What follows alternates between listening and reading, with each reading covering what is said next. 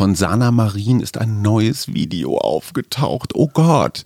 In einer Disco, so wie das aussieht, sehr Ja, unscharf, Gott sei Dank sehr verwandt. geht die noch los und tanzt. Ja, aber sie war in einem, ja, ich würde doch eher sagen, nachmitternächtlichen Tänzchen recht vertraut mit einem Musiker zugange, der sie womöglich sogar auf den Hals geküsst haben soll, woran sie sich nicht erinnern kann. Sie hat nur gesagt, es ist Ja, der Musiker Privatsache. hat gesagt, nee, das war nicht so. Achso, der hat gesagt, das war nicht der Hals.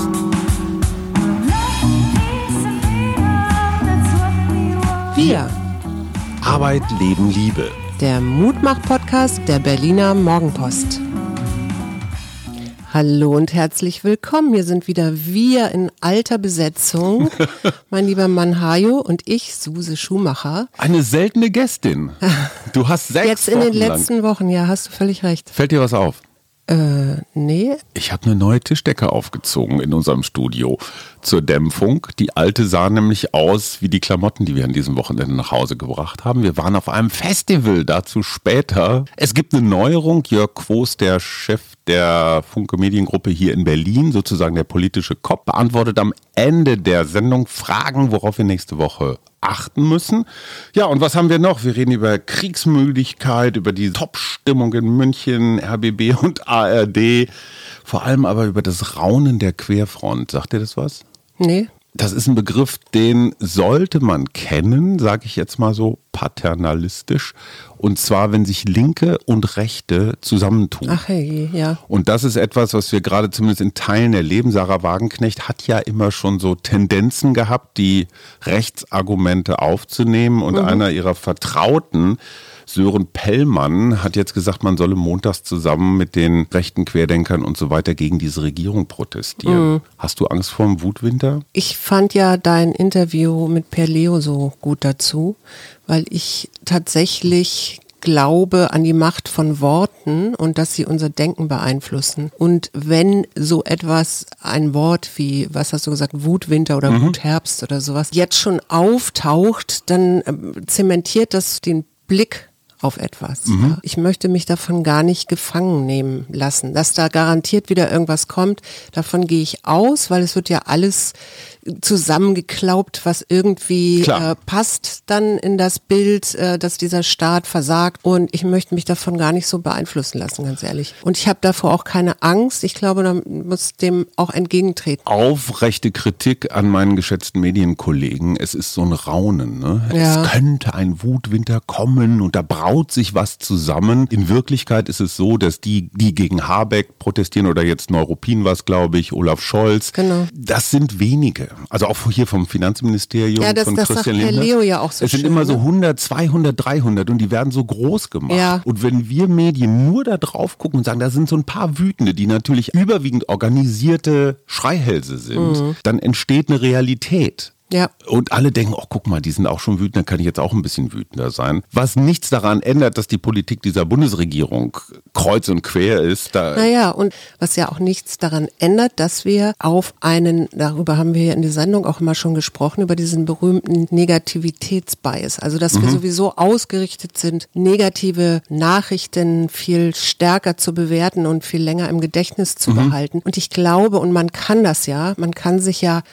umprogrammieren. Ich habe vor kurzem so einen Artikel gelesen, da ging es eigentlich um die Wirtschaft, aber da ging es um einen Mann, so als Parabel, der vor, weiß ich nicht, acht Jahren beschlossen hat, er hat keine Lust mehr, sich Sorgen zu machen. Und sein Leben daraufhin umgekrempelt hat, also auch diese Sorgen zur Seite geschoben hat und auf das Positive geschaut hat und tatsächlich merkte, dass er in seiner Arbeitsleistung besser wurde und, und, und, und, und. Das, Das- heißt, es ist vieles halt selbst gemacht, ja. aber es klingt so einfach, ich höre jetzt auf, mir Sorgen Ja, zu machen. ich Wie weiß, es das? klingt so einfach. Das ist ein länger währender Prozess, das muss man trainieren, genauso wie man alles trainieren muss. Mhm. Aber womit fange ich an? Was ist meine erste Nein, Trainingseinheit? das erste wäre wirklich so, so einfache Sachen, wie sich jeden Abend mal kurz hinzusetzen und zu sagen, was ist heute gut gewesen. Und was man tatsächlich wirklich besser machen könnte.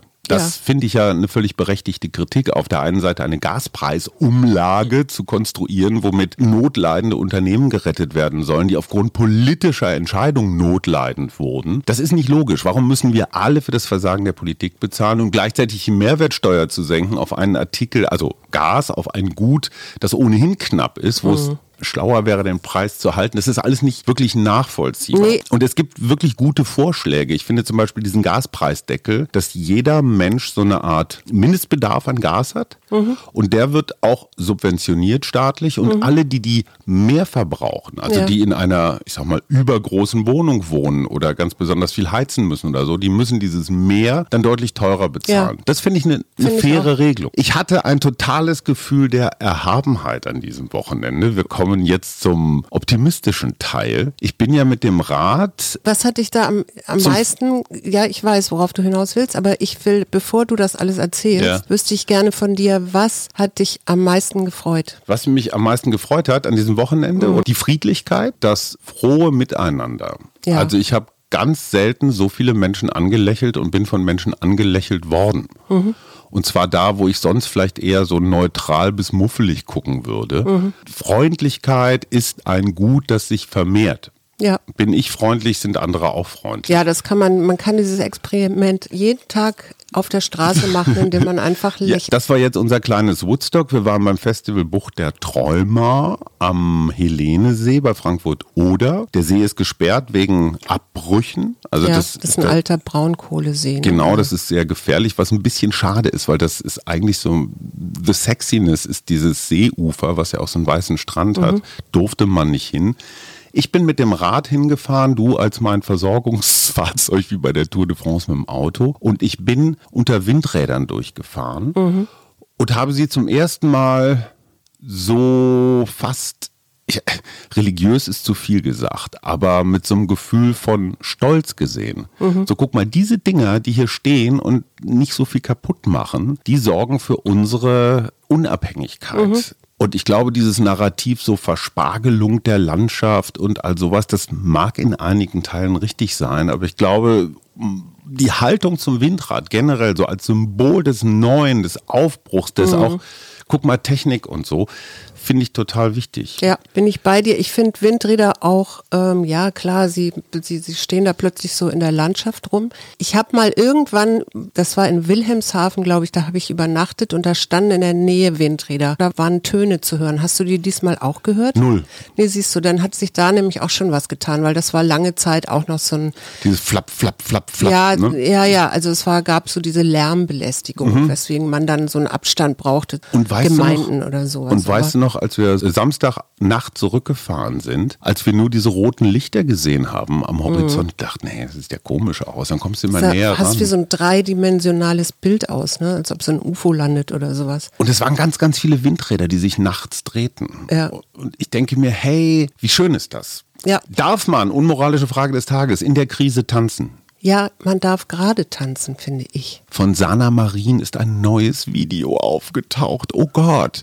In einer, man kann wirklich sagen, Disco, so wie das aussieht. Sehr Ja, Gott unscharf, sei sehr Dank verwa geht die noch los und tanzt. Ja, aber sie war in einem, ja, ich würde doch eher sagen, nachmitternächtlichen Tänzchen recht vertraut mit einem Musiker zugange, der sie womöglich sogar auf den Hals geküsst haben soll, woran sie sich nicht erinnern kann. Sie hat nur gesagt, es ist Ja, der Privatsache. Musiker hat gesagt, nee, das war nicht so. Ach so, der hat gesagt, das war nicht der Hals. Genau. Und er, sie kennen sich schon länger und sie sind Genau. miteinander befreundet. Und ja, so what? Wir leben doch in ständiger Veränderung und ich weiß nicht, was daran nun so schlimm sein soll, wenn eine Politikerin in ihrer Freizeit Freunde trifft und etwas ausgelassen ist. Halleluja, ja Gott sei Dank. Und ich glaube auch tatsächlich ist das eine Krisenreaktionsmöglichkeit. Und das habe ich an diesem Wochenende auch wieder gemerkt, dieses Tanzen, dieses mit der Musik. Ich habe tatsächlich gemerkt, wie sich meine chronische Verspannung im unteren Rücken durch das permanente Rumgrooven so gelöst hat. Und ich bin dann auch wieder anders aufgeladen, um mit der Krise fertig zu werden.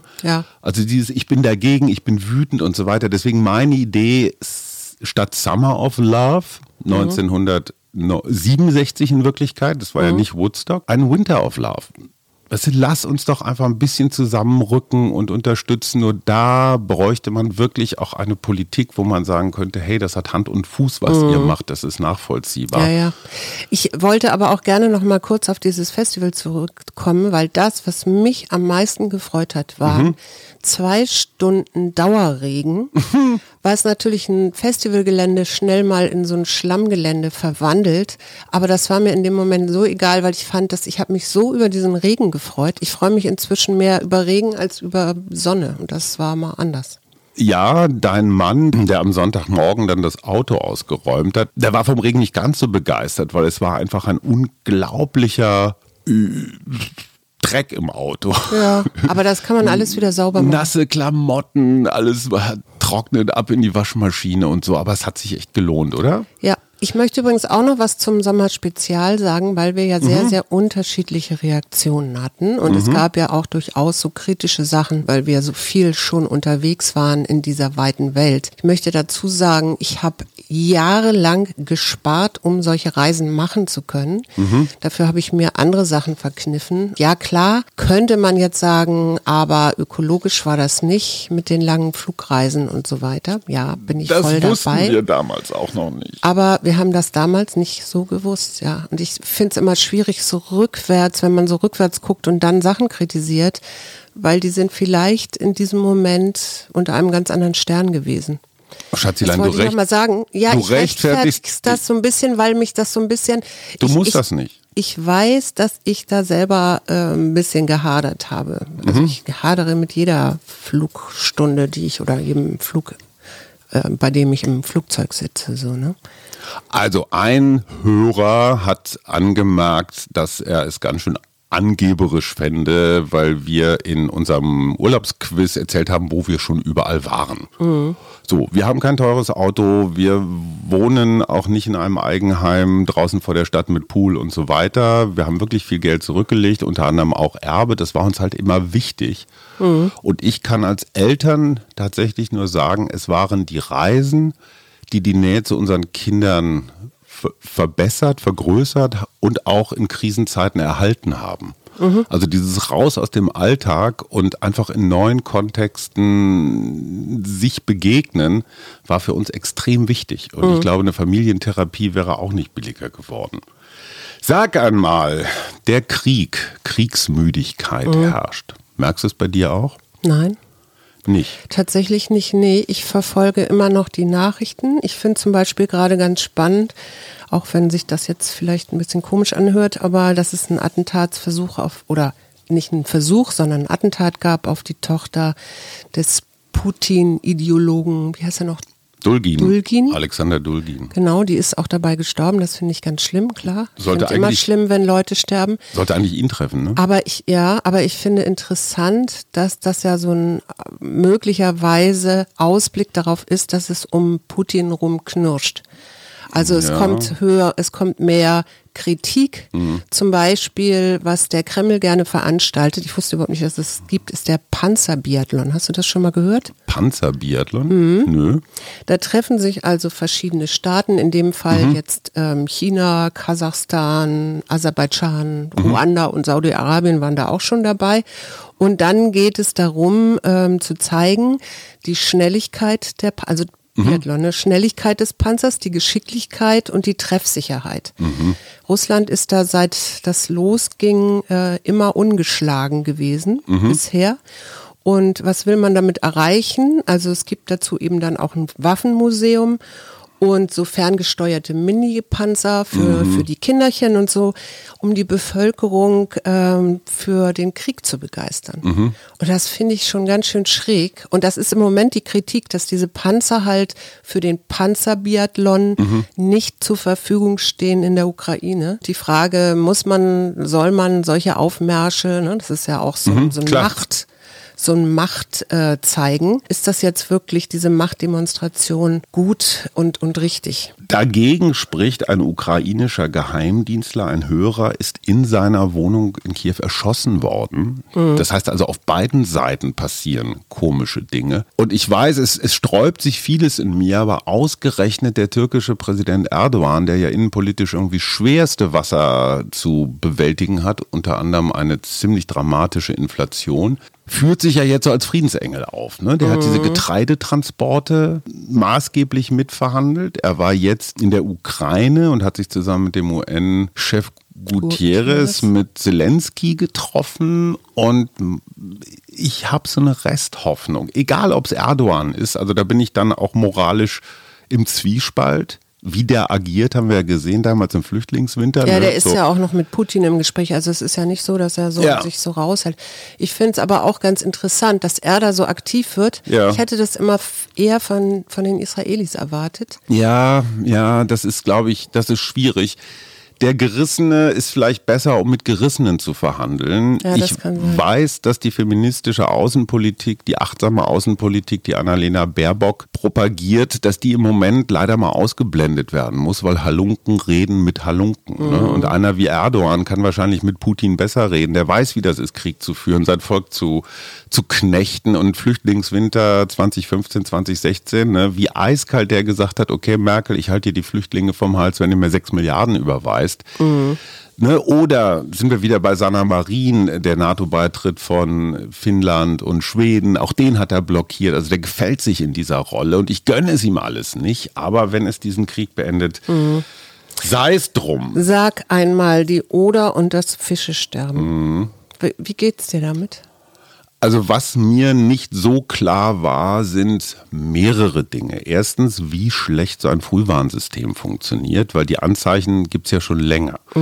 280 illegale Stellen, an denen irgendwas in die Oder eingeleitet wird und kein Schwein kümmert sich drum. Ja. Und drittens, was ich eigentlich so als, als Sinnbild für unsere Gesellschaft so, so dramatisch finde, ein Teil der, des hohen Giftgehalts scheint ja daher zu kommen, dass zu wenig Wasser in der Oder ist. Ja. Das heißt, wenn genug sauberes Wasser da durchfließt, dann kann man auch jede Menge Gift einleiten. Ja. Jetzt Also- spüren wir, wie viel wir da rein spülen, wenn wir nicht genug Wasser Ja, haben. ja. So und dieses klassische, ach du, wenn es erstmal weg ist, wenn es im Mülleimer ist, dann gibt's das nicht mehr. Das kannst du für Plastikmüll, für alles Mhm. Ja, Mögliche guck als, nur in die Berliner Wälder, dann siehst du diesen als ganzen Sinnbild nehmen. Ne? Ach komm, das bisschen von Mhm. uns wird schon nicht schaden. Ich finde daran ganz interessant, man denkt oder nimmt ja jetzt an, dass das diese Goldalgen sind, Mhm. also die sich eben gut entwickeln in Brackwasser. Ne? Und da Mhm. hast du schon genau den Punkt, nämlich eine Dürre und niedrige Pegel führen dann auch eben zu geringeren Sauerstoffwerten und höheren Wassertemperaturen und dann freut sich so eine Alge natürlich. Aber wenn dann noch dieser Salzgehalt, der da eingeleitet worden Mhm. ist, anscheinend auch, man redet auch schon über Pestizide, Ja klar, wenn du 280 illegale Einleitungen hast, da wird alles dabei sein. Ach. Bergbau-Sachen und so, ja. Ich finde daran gut, und das hört sich jetzt auch wieder komisch an, dass in solchen Momenten die Möglichkeit hat, neu zu justieren und neu zu, zu sprechen, Mhm. was man verändern muss. Dass das ja nichts ist, was jetzt nur der Oder blüht, ja, im wahrsten Sinne des Wortes. Überall. Sondern das kann ja überall passieren, genau. In dem Zusammenhang, ich finde das ganz gut, gibt es eine Parallele zwischen RBB und Oder-Niedrigwasser. Naja, die ARD-Intendanten, also alle außer dem RBB, der hat ja gerade keinen oder keine, haben beschlossen, so eine Art Zwangsverwaltung für den RBB aufzustellen. Das hat es noch nie gegeben, weil das ja unabhängige Länderanstalten sind. Aber die sagen, wir vertrauen nicht dem Aufklärungswillen der gerade kommissarischen Geschäftsführung und äh, das, das muss mal alles neu. Und ich glaube, das ist wie bei der Oder. Es gibt jetzt die, bei allem, was da beim RBB schiefgelaufen ist, insbesondere was Kontrollen angeht, gibt es die großartige Möglichkeit, jetzt am Beispiel RBB einen öffentlich-rechtlichen Sender so aufzustellen, wie Ja. er sein sollte. Ja. Wie sieht eine neue Verfassung aus? Wie sieht Kontrolle? Wie sieht eine schlanke Produktion aus? Brauchen wir ein Medienhaus, dessen Preis sich jetzt schon verdreifacht hat und sich nochmal verdreifachen wird? Das heißt, du könntest den RBB als Blaupause nehmen für einen guten dritten Sender und diese Sachen, die da rausgekommen sind, wie man es neu organisiert, dann so langsam auf die anderen Sender übertragen. Also das wäre für mich so eine totale Chance. Da fällt mir noch ein Beispiel auch zu ein, auch wenn es jetzt wieder ein bisschen um Fluss geht, der Rhein, ja. Im Rhein tauchen ja Hungersteine auf. Mhm. Kennst du Hungersteine? Ja, wenn man die sieht, dann weiß man, dass die Dürre so groß ist, dass es Ja. einen Hungerwinter gibt. Es gibt einen der ältesten, der ist in Tschechien. Das kann aber dann nicht der Rhein sein. Der nee, nee, da, da, da steht drauf, wenn du mich siehst, dann weine. Mhm. Ne, weil das eine Warnung vor Hunger und Not ist. Was ich ja interessant fand, Greenpeace hat auch eingesetzt 2018 in der Mhm. Elbe und da steht drauf, wenn du mich siehst, ist Klimakrise. oh wow. Ich wollte gar nicht darauf hinaus, ich wollte sagen, jetzt werden natürlich dadurch, dass der Rhein so klein wird, Stimmen laut, ja, wir müssen ihn ausbaggern, mhm. ja, weil dann können ja wieder die Schiffe fahren. Mhm. Aber das ist auch wieder totaler Unsinn, weil du damit nämlich aus den Auen und was das Wasser hält, das Wasser rausziehst. Das heißt, was kann man machen? Man kann die Schiffe so bauen, dass sie mit dem flacheren Wasser klarkommen. Also du baust ja. flache aber Schiffe. Schätzelein, das hilft nichts, wenn man jetzt sofort Transporte braucht. Die Schiffe können alle nur noch mit einem Drittel Ladung fahren, wenn sie überhaupt noch fahren können. Das heißt, es gibt ganz konkrete Versorgungsprobleme. Zum Beispiel, wie kommt der Diesel nach Berlin? Ja, und trotzdem musst Schiff? du nachhaltig denken und nicht denken, ja, jetzt machen, dann baggern wir das eben aus, dann ist es alles wieder gut. Nein. Nein, du hast ja recht. Nur, das ist genau das Thema, was Robert Habeck ja immer umtreibt, ist die Ungleichzeitigkeit. Ne? Klar. Dass wir jetzt sofort irgendwelche beschissenen Dinge machen sollen, um irgendwann dann später vielleicht mal was hinzukriegen. Das heißt, das, was du völlig zu Recht ansprichst, ist aber ein Projekt, was uns für den kommenden Winter nicht wirklich nach vorne bringt. Und ich finde es total spannend. Ich glaube, wir erleben in diesen Tagen eine, so ein, so ein Kipppunkt, Habeck wird in Frage gestellt. Sabine Rennefanz hat auf Spiegel Online schon mal einen sehr interessanten Kommentar geschrieben, dass die Politik einfach nicht zusammenpasst. Nee. Stimmt. Stimmt.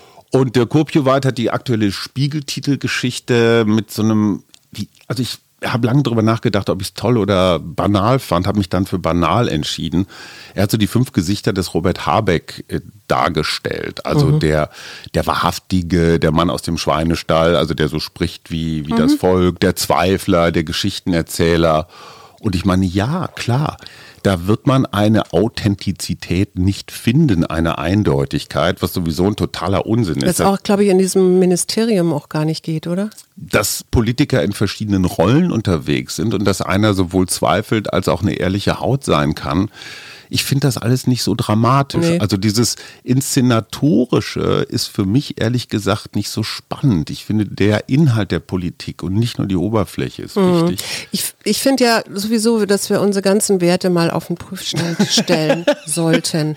Ja. ja, dazu passt, dazu passen zwei Themen. Ich habe wirklich am Freitag ein Glücksgefühl gehabt. Ich habe von Jens Balzer Ethik der Appropriation. Jens Balzer, den wir auch schon hier im Podcast Podcast hatten. Genau. großer, ehrwürdiger Musikkritiker.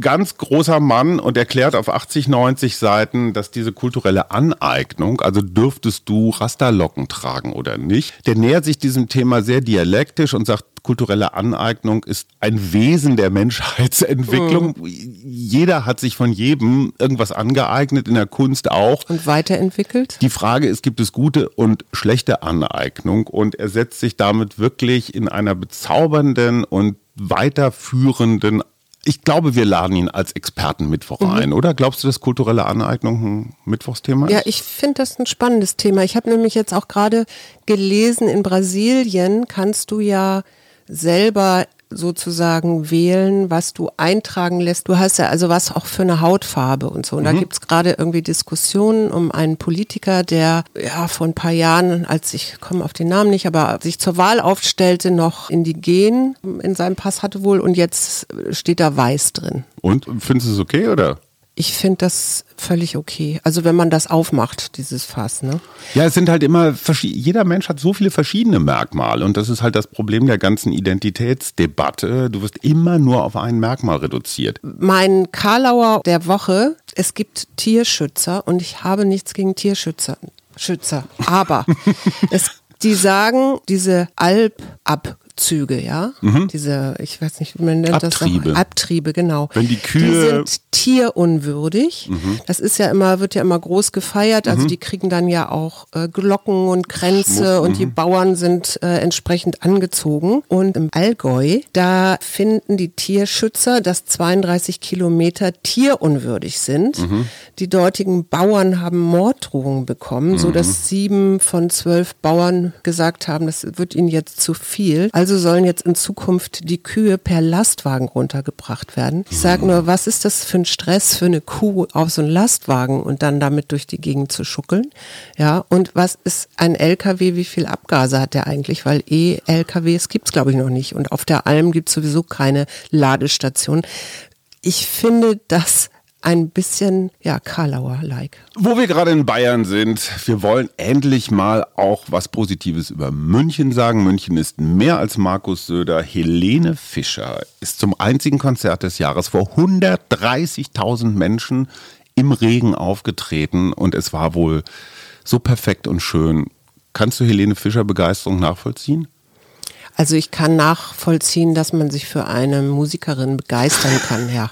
Das ist jetzt nicht unbedingt mein Geschmack, aber das muss es ja auch gar nicht. Das ist ja das Schöne an der Musik. Sie ist so vielfältig. Und ich erinnere, und das ist jetzt wirklich ein Tipp, wenn ihr nicht gut drauf seid, hört euch doch mal an bei Spotify Balkan Hits. Wir haben das vor einer Woche gemacht, zu zweit abends und wir waren am Ende am Tanzen, am Lachen, am Fröhlichsein. Ja. Und ich glaube, Musik ist so eine wunderbare Möglichkeit, mhm. mal für ein paar Minuten diese ganzen gruseligen Dinge um uns herum zu vergessen und einfach, da sind wir wieder beim Tanzen und beim Festival ja. letztendlich. So, und eines der wirklich bemerkenswertesten Sportfestivals dieses Jahres fand in München statt, diese European Championships. Ne? Ja. Das muss eine solche tolle Veranstaltung gewesen sein. War ja auch ein unglaublicher Medaillenregen für, äh, für die deutschen Teilnehmenden, also mhm. viele verschiedene Disziplinen. Da sagen jetzt Leute, oh, guck mal, München kann ja doch Olympia. Ich finde, genau das Gegenteil ist der Fall. Diese European Championships sind eben nicht so gigantomanisch und da mhm. ist auch kein IOC, was dir sagt, welches Bier du verkaufen darfst und wo du dich hinbewegen darfst, sondern das ist für mich so eine Art Gegenveranstaltung zu Olympia, ein Gegenentwurf und ja. daraus abzuleiten, wir können auch das Schlechte, finde ich total falsch. Ja. So, wir kommen zu Jörg Quos. Lieber Jörg, du hast uns ein paar Gedanken mitgebracht, worauf wir die nächste Woche achten sollen. Also in dieser Woche halte ich für besonders wichtig, dass wir auf die Performance von Bundeskanzler Olaf Scholz blicken. Sein Ruf ist im Augenblick schwer lediert. Wir sehen Horror-Umfragezahlen. Über 60 Prozent der Deutschen sind nicht zufrieden mit seiner Arbeit. Und das hat sich Olaf Scholz selbst eingebrockt. Wir haben einen dilettantischen Auftritt erlebt mit Palästinenser Präsident Abbas. Die Regie bei dieser Pressekonferenz war derart entglitten, dass es zu schwersten Reaktionen in Israel kam. Also das war ein, ein ganz schlechtes Stück Handwerk. Und äh, dann kam in der Woche noch dazu, dass Olaf Scholz vor dem Cum-Ex-Untersuchungsausschuss in Hamburg Erinnerungslücken präsentiert hat, als wäre er schon in einer schwersten Demenzphase. Olaf Scholz hat damals dreimal einen schwerreichen, sehr bekannten Banker getroffen, um über eine Steuernachforderung zu sprechen. Und ausgerechnet an drei Gespräche kann sich dieser so kluge und so präzise argumentierende Mann überhaupt nicht erinnern. Und das ist natürlich etwas, was die Deutschen ihm nicht abnehmen. Und auch das hat sicher dazu geführt, dass er im Augenblick nicht besonders gut dasteht. Und deswegen ist es jetzt sehr wichtig zu beobachten, ob er jetzt beim Image diese Woche mit seinem Besuch in Kanada aus der Kur bekommt. Und lieber Jörg, was macht unser Lieblingspatient? Ja, unsere Ampelkoalition. Vergangene Woche habe ich an dieser Stelle ja prophezeit, dass die drei Parteien SPD, Grüne und FDP mit großen Schritten auf einen heißen Herbst zusteuern, weil sie munter streiten bei den Entlastungen für die Bürger. Jetzt sind wir schon eine Stufe weiter. Schon wird munter gestritten innerhalb der einzelnen Parteien. Ich rede von der FDP. Diese Woche hat Wolfgang Kubicki einen, wie ich finde, irrsinnigen Vorschlag gemacht. Er hat gefordert, die Gaspipeline Nord Stream 2 zu öffnen, damit wir unsere Gasspeicher füllen können. Klingt erstmal praktisch, aber hat es natürlich total in sich. Äh, es gibt eine breite Mehrheit, die entschieden hat, diese Pipeline darf nicht in Betrieb gehen, weil sie das russische Regime, den Krieg und Wladimir Putin unterstützt. Und äh, es ist sehr bedenklich, dass wir sechs Monate jetzt nach Ausbruch des Krieges schon so weit sind, uns von solchen gemeinsamen Entscheidungen und von solchen Mehrheiten zu verabschieden. Und ich bin mal sehr gespannt, wie diese Debatte innerhalb der FDP jetzt weitergeht. Auch das ist nicht geeignet, die Ampel zu stabilisieren. Das war Jörg Quos, Politikchef der Funke Mediengruppe hier in Berlin. Vielen Dank, lieber Jörg. Suse, stell dir mal vor, gleich klingelt dein Handy und mhm. da sagt jemand, hallo, hier ist Olaf Scholz, ich bin der Bundeskanzler.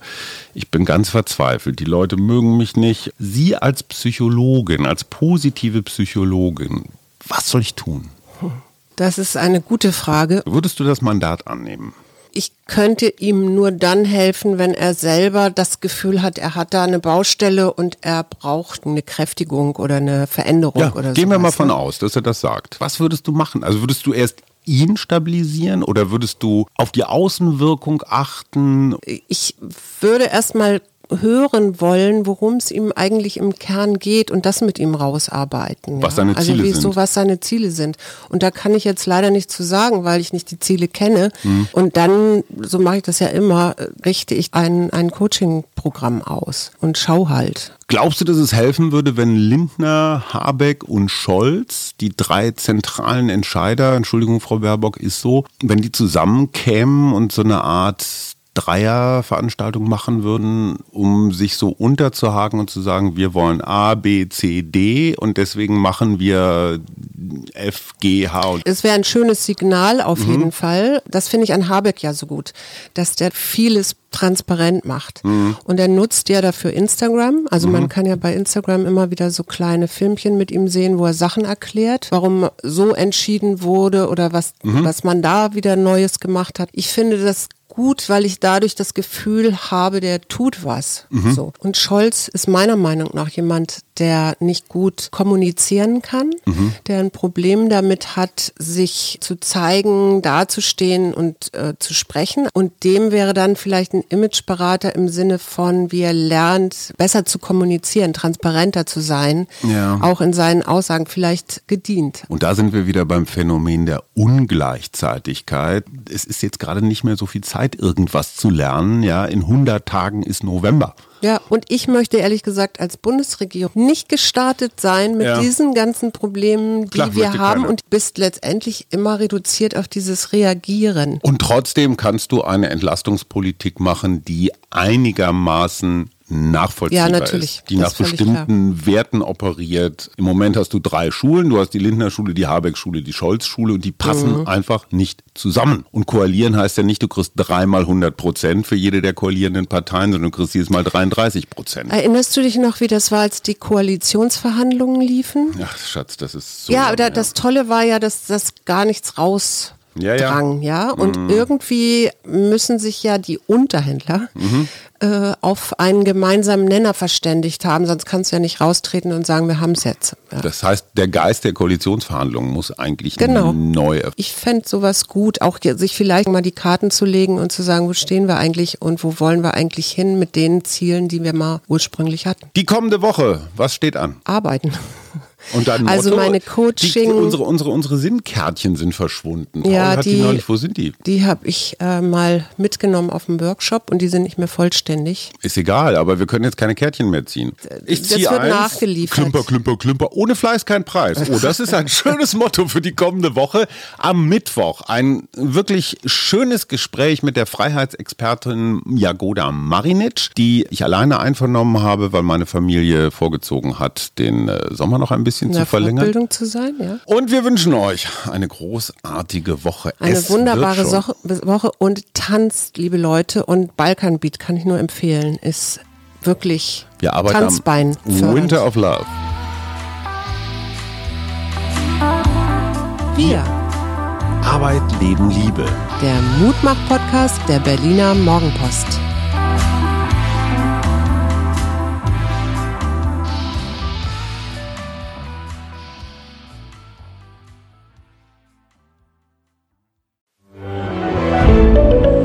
Ein Podcast von Funke.